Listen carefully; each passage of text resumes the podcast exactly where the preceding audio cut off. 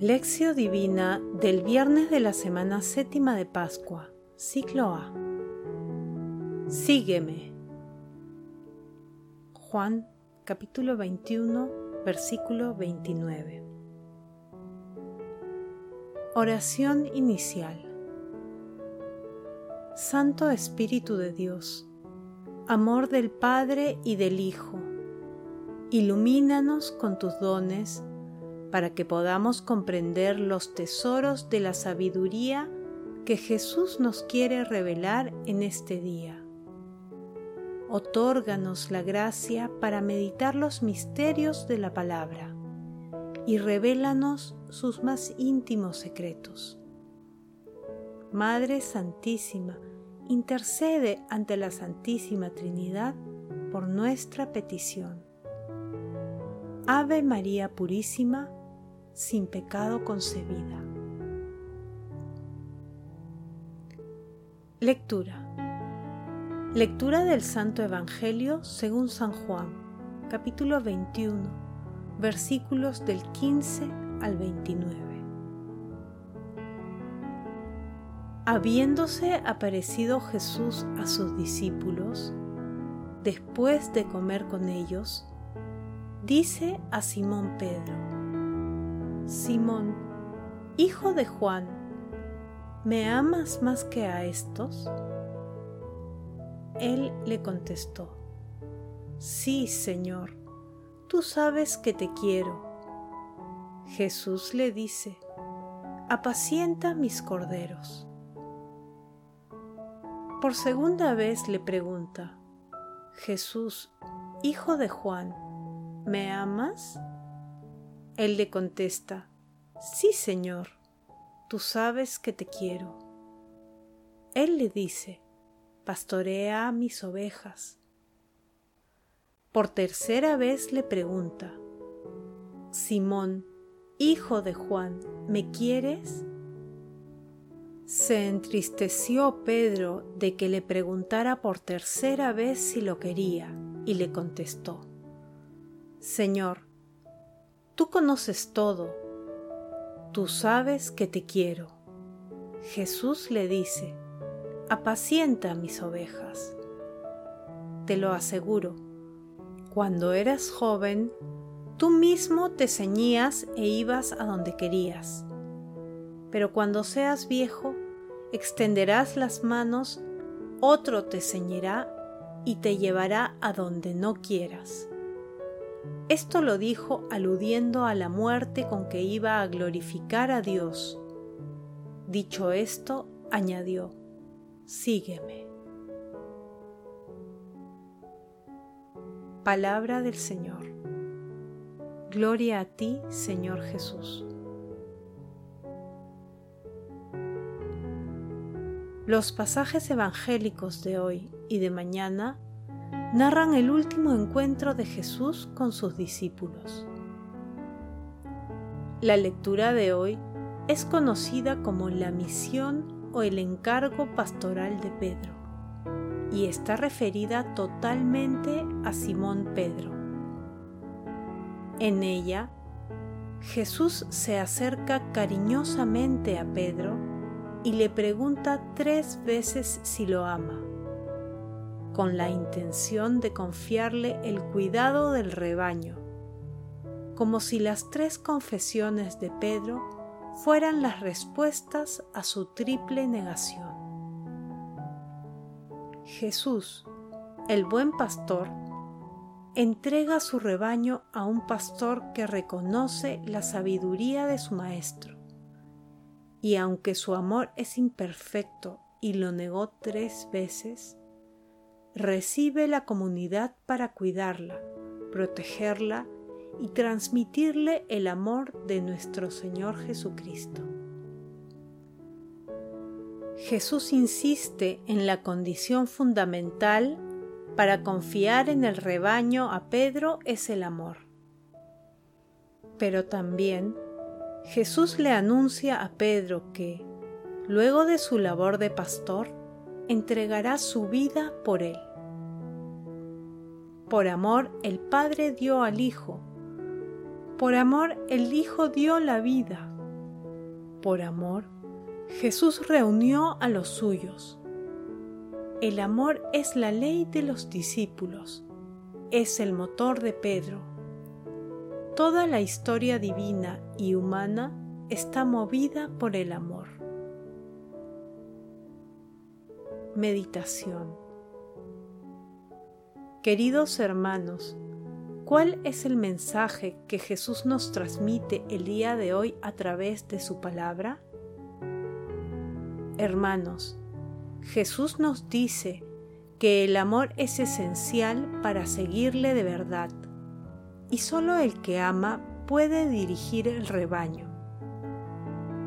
Hermanos, si Jesús nos preguntara, ¿me aman? ¿Cuál sería la respuesta? ¿Cuál es la medida del amor que sentimos por Jesús? Que esta meditación permita que nuestra amistad con Jesús se convierta en amor, acercándonos al amor con que Él nos amó y nos ama. Jesús nos ama. Oración. Jesús, te amamos, pero tal vez nuestro amor es muy imperfecto. Otórganos la gracia de amarte a través de las personas más necesitadas, espiritual y materialmente, así como a través de nuestras familias, compañeros de trabajo, hermanos de comunidad, conciudadanos y de cualquier persona. Amado Jesús, danos las fuerzas para que, como padres, como madres, como profesores, como dirigentes, seamos capaces de conducir con tu amor a nuestras familias, a nuestros alumnos y a las personas que nos has confiado por pura gracia tuya. Santísima Trinidad, te pedimos que protejas a todos los pastores de la Iglesia y nos consagres totalmente a la evangelización de la humanidad. Madre Santísima, Esposa Virginal del Espíritu Santo, intercede ante la Santísima Trinidad por nuestras peticiones. Amén.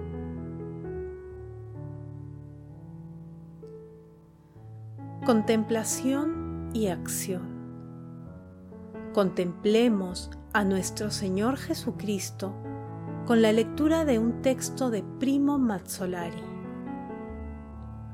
Parece como si Jesús se hubiera complacido en mostrar en San Pedro, el elegido entre los elegidos, el respeto y la estima y el uso de lo que Él suele hacer con lo que la criatura le ofrece para el reino de los cielos. El verbo no improvisó la piedra, sino que ésta fue construida a partir del material que Simón, hijo de Jonás, le aporta.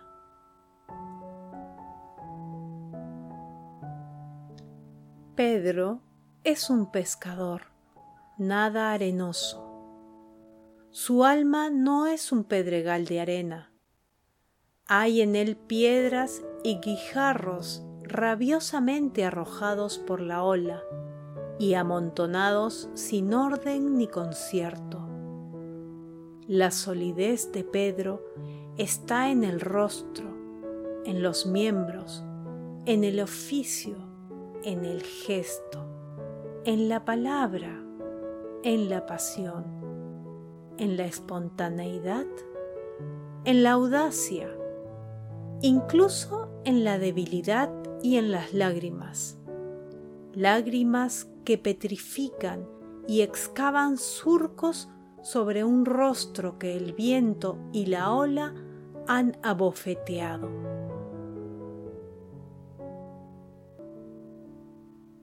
En el Evangelio no aparece nunca un Pedro mediocre. Cristo lo convirtió en una piedra, en un fundamento. La piedra es la humanidad de todos los tiempos, en la que el Cristo vivo, paciente e irresistible constructor, prepara la catedral del Espíritu, toda la iglesia en sus fundamentos. El Papa y los obispos es piedra. Pero no todo queda transformado inmediatamente por la gracia. Tanto en la historia de Pedro como en la de la iglesia, hay algo que se desmorona bajo el ímpetu de la adversidad. Sin embargo, la piedra no se pliega. Puede ser sumergida, pero no se pliega. Insultada, ensuciada por nuestra tristeza y por la ajena, pero no se pliega. He aquí la iglesia, vista a través de Simón, hijo de Juan, convertido en Pedro por voluntad de Cristo. Muchos no advierten en Pedro y en la iglesia más que esta realidad fija, resistente, fría. Sin embargo, no soldó solo una roca en Simón, sino que tomó en sus manos su corazón y lo puso incandescente. ¿Me amas más que estos? La piedra no sofocó ni el impulso ni la ternura de Simón. Señor, tú sabes que te amo. El corazón de Pedro es el corazón que salta adelante, que no se siente dispensado, que no pesa, no calcula, el corazón que necesita el Señor para su iglesia. Un pastor es piedra y corazón. No basta con algo firme. También lo está la piedra sepulcral. Contra una piedra también es posible estrellarse. La iglesia está en estas dos realidades, corazón y piedra. Nadie podrá quitarle a la iglesia la firmeza en dar testimonio de la verdad, porque nadie podrá quitar el amor del corazón. Señor, tú sabes que te amo. Pedro ya no tiene el valor de decir que le quiere, no sabe Tampoco hace falta que lo sepa, pues sabe el Señor que le ama a través de su pobre corazón. El corazón de la iglesia late con el corazón de Pedro, pero ama con el corazón de Cristo. Hermanos, a pocos días de la solemnidad de Pentecostés, Seamos conscientes que el examen de amor que Jesús le hace a Pedro se extiende también a nosotros. Por ello, tengamos siempre presente en nuestro corazón el mandamiento del amor de Jesús, según San Mateo, capítulo 22, versículos del 36 al 40. Amarás al Señor tu Dios con todo tu corazón, con toda tu alma, con toda tu mente. Este es el primero y más grande mandamiento. Y el segundo es semejante. Amarás a tu prójimo como a ti mismo. Hermanos, dejemos que el Espíritu Santo nos impulse a amar y crear relaciones fraternas y podamos anunciar a Cristo con la esperanza de llegar a la meta final, la plenitud en Dios y la gloria eterna. Glorifiquemos a Dios con nuestras vidas. Gracias Señor Jesús por tu palabra de vida eterna